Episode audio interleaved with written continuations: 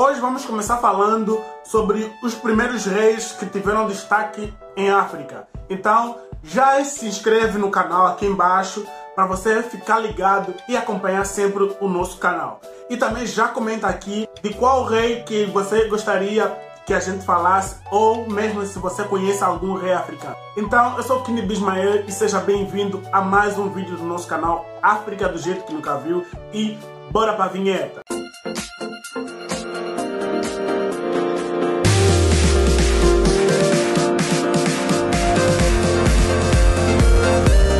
Primeira rainha da nossa lista é Hatshepsut, que foi uma rainha do Egito de uma antiguidade muito distante, que viveu de 1503 a 1482 antes mesmo de Cristo. Ela subiu ao poder depois de seu pai, Tumose I, ficou com paralisia e ela era a principal ajudante e herdeira do trono.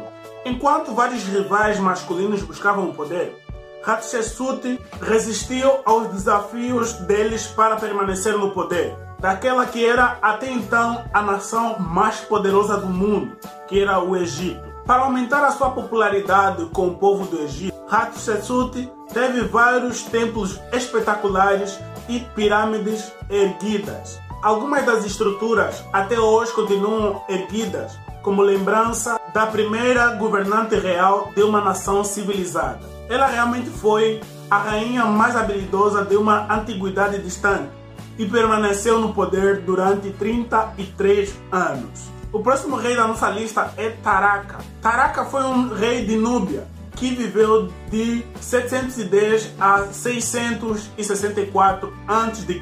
Com apenas 16 anos de idade, esse grande rei de Núbia conduziu seus exércitos para combater os assírios que invadiam o seu aliado Israel. Esta ação está descrita no livro Isaías 37, versículo 9 e 2 Reis 19, versículo 9. São livros da Bíblia. Durante 25 anos do seu reinado, Takara controlou o maior império da África Antiga. Seu poder só foi igualado pelos assírios.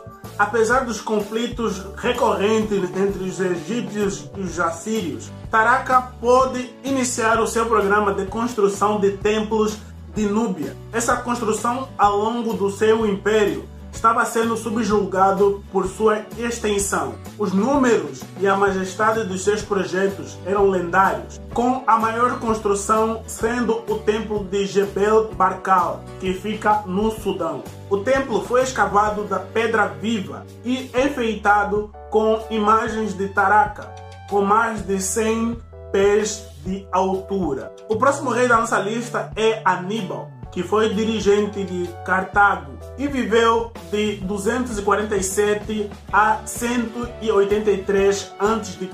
Aníbal, considerado um dos maiores generais de todos os tempos, ele e os seus poderosos exércitos conquistaram porções principais da Espanha e da Itália e chegaram bem próximo de vencer o superpoderoso Império Romano. Nascido em Cartago, atual Tunísia, Aníbal se tornou general do exército aos 25 anos de idade. Os seus audaciosos movimentos, como marchar com seu exército em cima de um elefante africano de guerra, pelos altos traiçoeiros para surpreender e conquistar o norte da Itália, e o seu gênio tático foram ilustrados na Batalha de Canas, onde o seu exército, aparentemente captado, com inteligência cercou e destruiu uma força romana muito maior e lhe rendeu um reconhecimento que se expandiu por mais de dois mil anos. A próxima da nossa lista é Cleópatra VII, que foi rainha do Egito de 69 a 30 a.C. A mais famosa das sete matriarcas que levam o mesmo nome, Cleópatra VII subiu ao trono aos 17 anos de idade. A jovem rainha, que é frequentemente caracterizada de forma errada como sendo caucasiana, ou seja, de raça branca, ela era de descendência grega e africana. Dominando vários idiomas e dialetos africanos, ela foi um importante instrumento além das fronteiras do Egito. Se esforçando para dar ao Egito a supremacia mundial, Cleópatra recrutou os serviços dos dois grandes líderes romanos. Ela persuadiu Júlio César e depois Marco Antônio para renunciar às submissões romanas deles e lutar em nome do Egito. Porém, cada um conheceu a morte assim que o sonho das conquistas de Cleópatra se realizaram.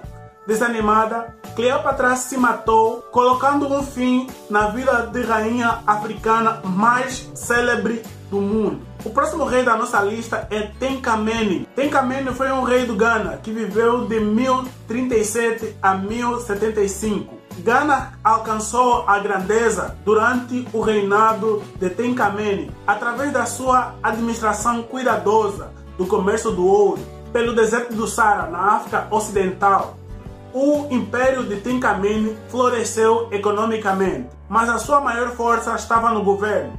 Todo dia ia a cavalo e escutava o problema e as preocupações do seu povo. Ele insistiu que ninguém fosse negado uma audiência e que lhes permitissem permanecer em sua presença até que a justiça fosse feita. O último rei da nossa lista é Mansa Musa.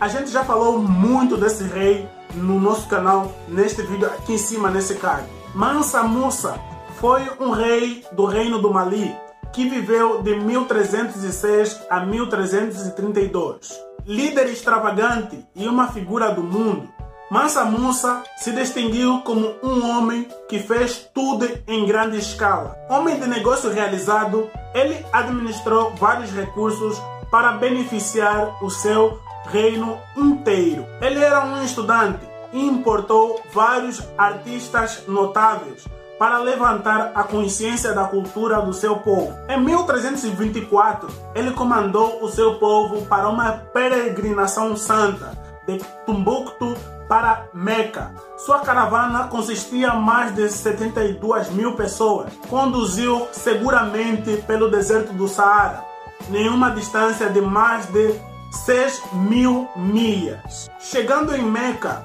ele causou uma inflação tão grande pois ele comprou com ouro vários produtos da cidade. E assim, Musa ganhou um respeito considerável na Europa e na Ásia. E assim ganhando prestígio tanto de estudantes e comerciantes internacionais e também fazendo o Império de Mali um dos impérios maiores e mais ricos do mundo. Então pessoal, chegamos ao final de mais um vídeo, espero que você tenha gostado. Não esqueça de você se inscrever no nosso canal, curtir, comentar e acionar o sininho de notificações para que você não perca nenhum conteúdo.